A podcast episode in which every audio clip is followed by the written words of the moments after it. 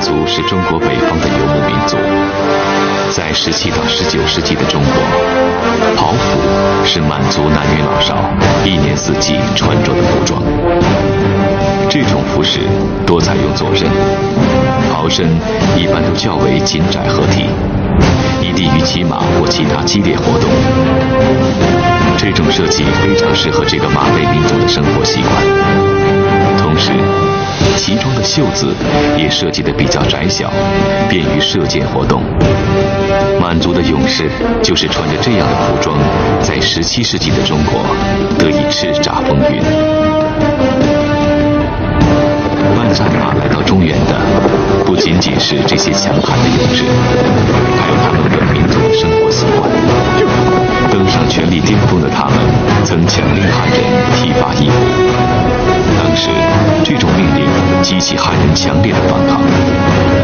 这种反对的浪潮不断地拍打着这个新生王国还不十分坚实的堤岸。于是，清王朝不得不采用更为缓和的政策。这个政策限定了剃发易服的范围。嗯，汉人和这个呃满清政府做了相当大的反抗之后，那么清政府呢就呃放宽了一些要求，其中呢呃这个有什么这个出家的僧人他可以不从满族，呃孩子可以不从满族，呃。这个上葬就是死的人可以不从满族，那么其中呢还包括呃女性的呃穿着的这个呃风俗可以不从满族。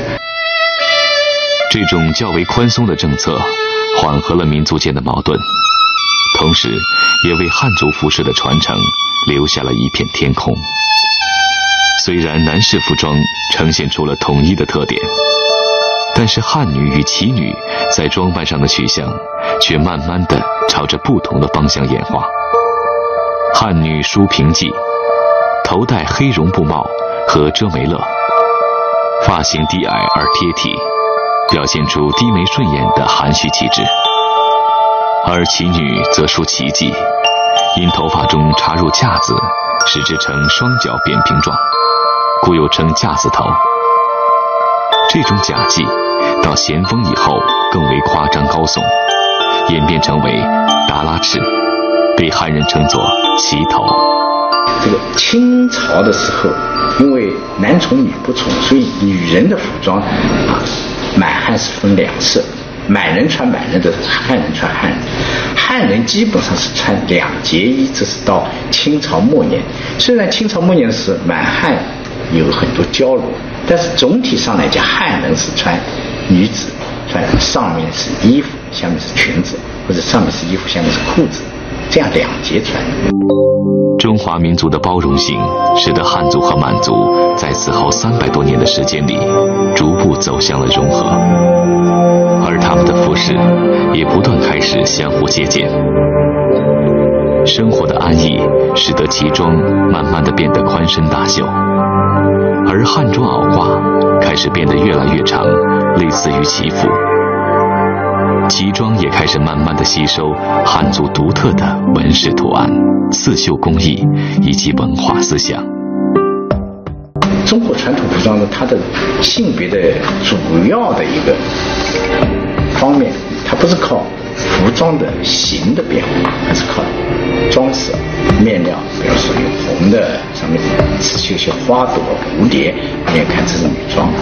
啊，绣几个这个雄性动物啊，或者那些东西，颜色上暗一些，蓝的等等，灰的，这个是男装，所以它不是靠这个形的变化。到了清朝中期，旗女与汉女着装的界限已经不太明显，到了晚期，更是互借互用。同一时期的旗装和汉装表现出同样的实行做法和装饰手段。齐汉两个民族已由初期的对立，慢慢走向了相互融合。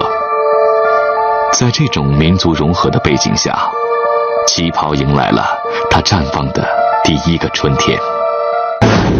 齐装的金饰开始出现变化，有大金、偏大金、琵琶金等。这些右刃金饰的确立，是以右为上的传统思维观念决定的。旗装的扣子变成了一个中国传统的符号。这种盘花扣是古老中国结的一种，是中国人对服装认识演变的缩影。我国在古代早期用长条的衣带束缚宽松的衣服，元明以后渐渐用盘扣来连接衣襟，用布条盘制成各种花样，成为盘花。繁花的题材多采选具有浓郁民族情趣和吉祥意义的图案。咱们这个旗袍上这个盘扣呢，它出来的东西是立体的东西，而且它还有一个造型。因为中国结，呃，它的这个工艺呢，就是比较固定的，于不管大呀小啊，它基本上就是。但是这个手工盘扣呢，等于它就很多很多花样，而且它不是一色。盘扣的花式种类丰富，有模仿动植物的菊花扣、梅花扣、金鱼扣，盘结成文字的吉字扣、寿字扣、喜字扣等，也有几何图形的，如一字扣、波形扣、三角形扣等。盘花分列两边，有对称的，也有不对称的。盘花扣的作用在中国服饰的演化中逐渐改变，它不仅仅有连接衣襟的功能，更成为装饰服装的点睛之笔，生动地表现着中国服饰重意蕴、重内涵、重主题的装饰趣味。不仅如此，旗装的用料也开始很讲究。对于当时富裕家庭的女性而言，这种服装就是一种华美的装饰品。旗袍用料一般都是比较高档的，呃，那个织锦缎面料、真丝面料。织锦缎面料就是比较挺阔呀。清代织物纹样多以写生手法为主，龙、狮、麒麟、凤凰、仙鹤等鸟兽，还有梅兰竹菊，以及八宝、八仙、福禄寿喜等，都是常见的图案。色彩鲜艳复杂，图案纤细繁缛。当时旗人衣袍大量使用花边，花边最初的作用是为了增加衣服的牢度，使衣服经久耐穿，所以大多安装在衣上容易损伤的部位，如领口、袖口、衣襟及下摆等部位。后来渐渐成为一种装饰品。它的装饰功能渐渐替代了实用功能。到了咸丰同治年间，达到顶峰，有时整件衣服全用花边镶饰，几乎看不见原来的衣料。在这张发黄的老照片中，当年酷爱照相的慈禧，为后人留下了皇家旗袍的身影。这种旗袍把华丽的特点发挥到了极致。在繁复沉重的织绣和饰品下，主人的面容和体态似乎变成了衣服的陪衬。慈禧凝重的面容与身上华贵的旗袍形成强烈的对比。从她脸上的表情，后人无法得知当时的她是否已经预见到若干年后那场轰轰烈烈的革命——辛亥革命。这场深刻的变革不仅把封建王朝变成中国永久的历史，更开启了新文化的浪潮。辛亥革命推翻了满清王朝，赶走了皇帝，剪了辫子。当时在呃京城里，好多满族人都不敢穿穿旗装，惶惶。辛亥革命的炮声震撼了那个古老而沉睡的中国。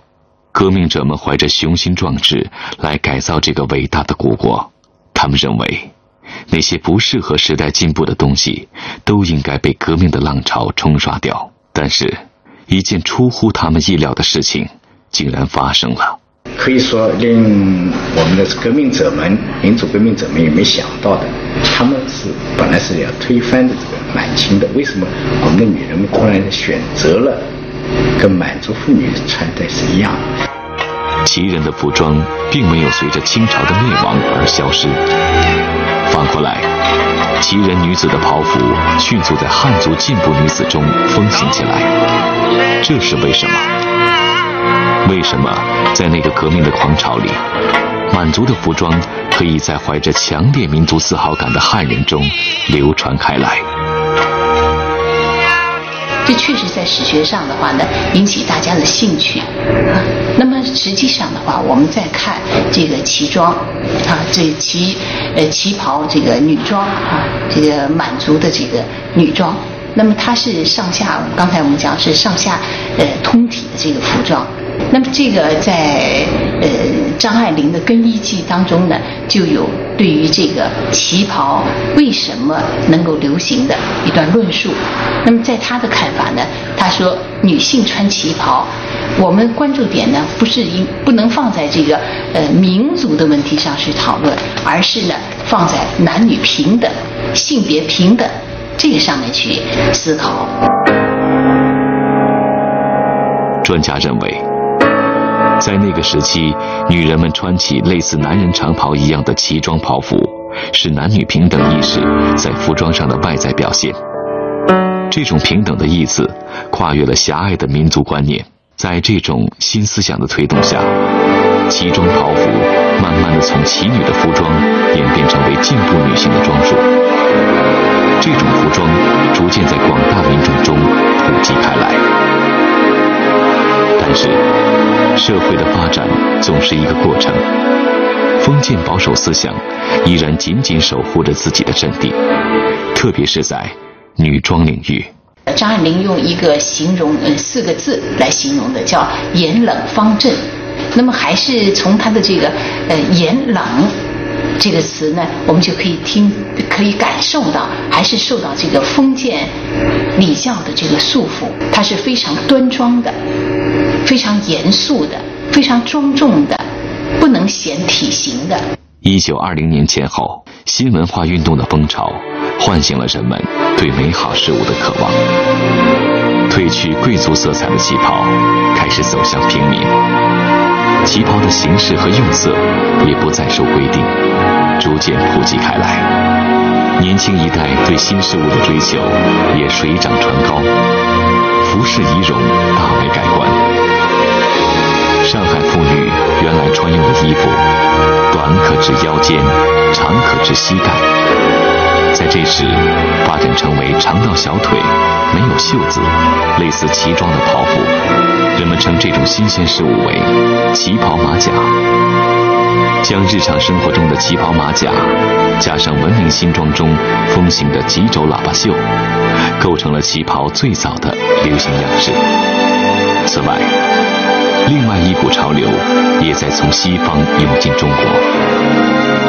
一九二五年左右，接受西式教育的女学生开始更大胆地在旗袍和文明新装的基础上融入西方服装，特别是西式裙装的元素。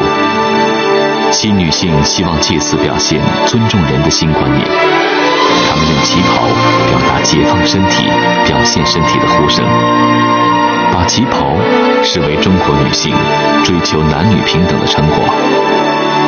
不过，这次女性呼唤解放的心声，似乎并没有引起那些传统中国男人们的反感。旗袍在时代推动下，开始往自己灿烂的顶峰攀登。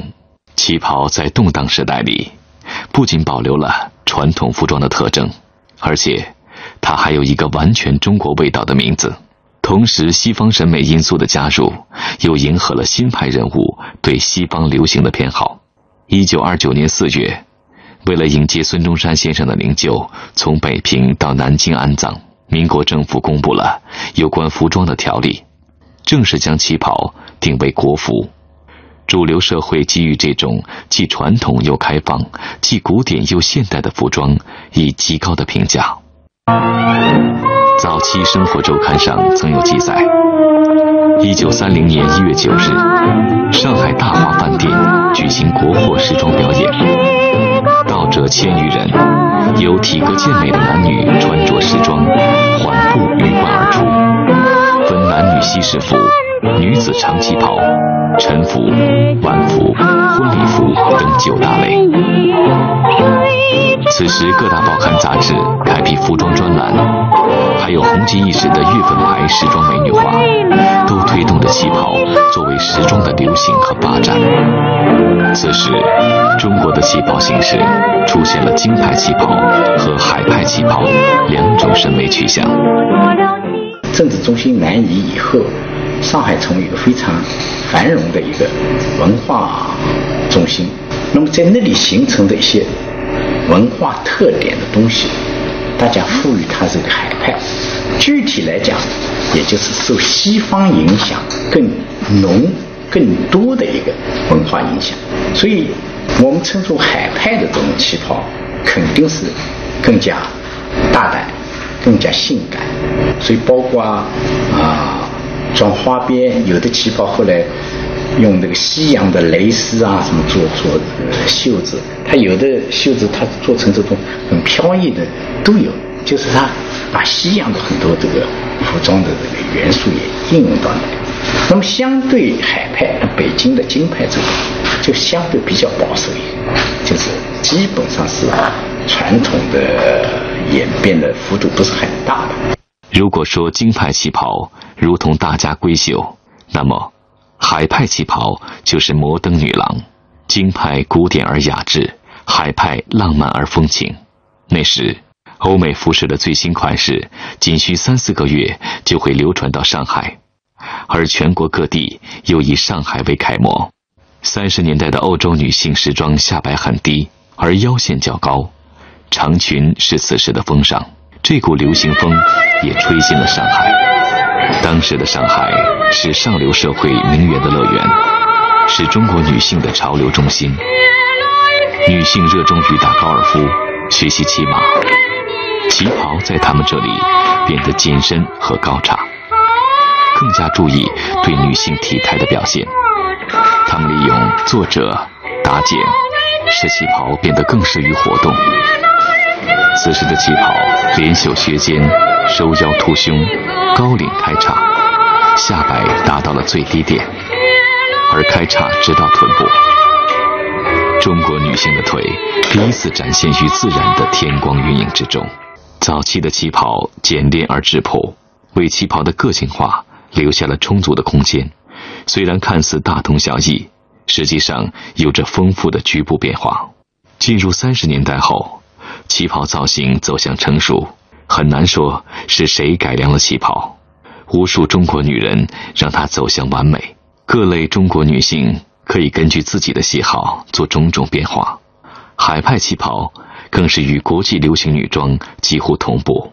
中国的旗袍艺术发展到了顶峰，高峰的状态呢，可以讲是到了呃三四十年代。嗯，哎，那么也就是就是解放之前吧，呃，可以讲是中国女性啊。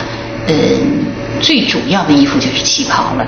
那么上至上流社会，下至呃纺纱厂的女工、学校里的女学生，只是在布料和加工的精良程度上的差别，所有的女性都穿上旗袍。这是我们中国旗袍史上的一个嗯最辉煌的时期，达到了这个极致，达到了顶峰。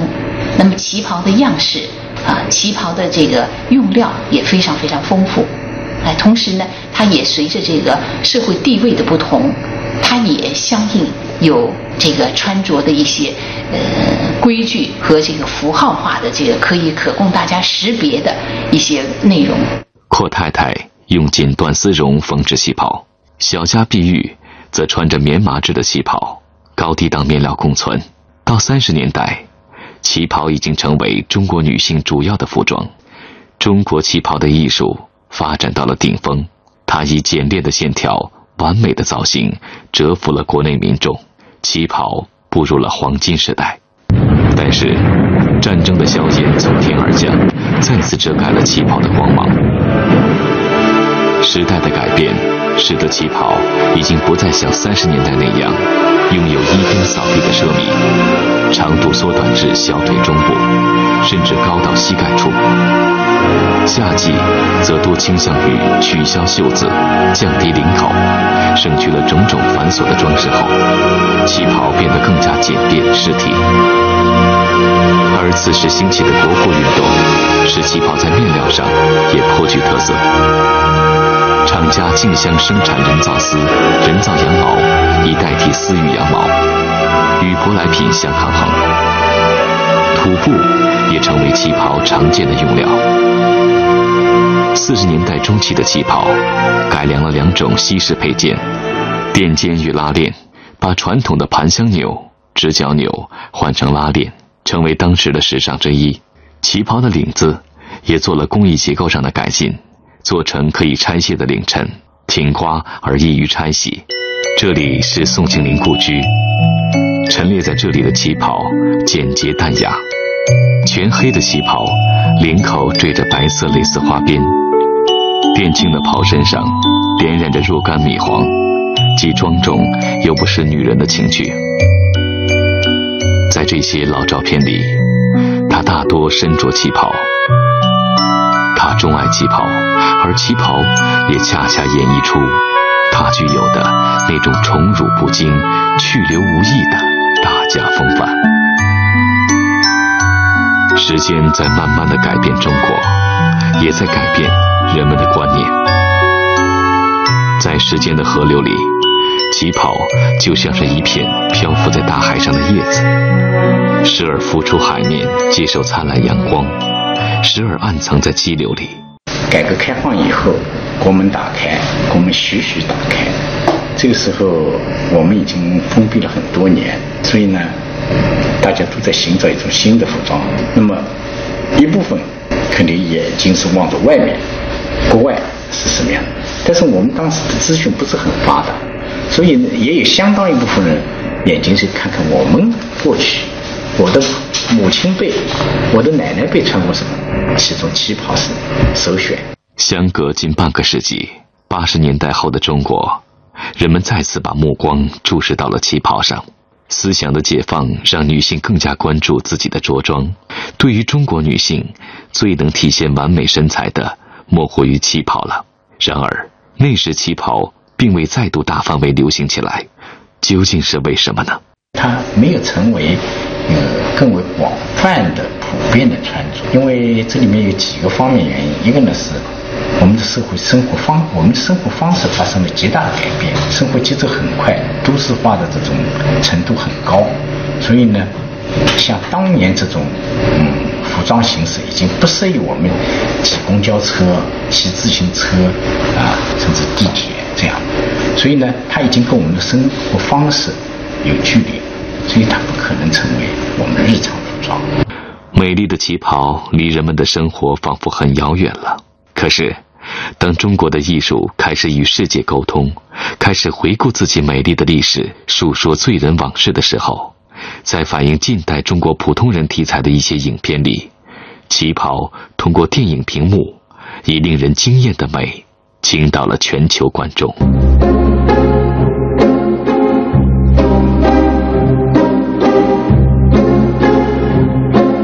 人们在影视作品中追寻旗袍的踪迹，看着那穿着旗袍的影像，便可以闻到一股岁月的味道，流年的暗香淡淡飘来。旗袍带着东方女性古典的韵致，郁郁害羞的矜持，风姿绰约，韵味无穷。旗袍的紧贴与东方女人柔美玲珑的曲线浑然一体，相得益彰。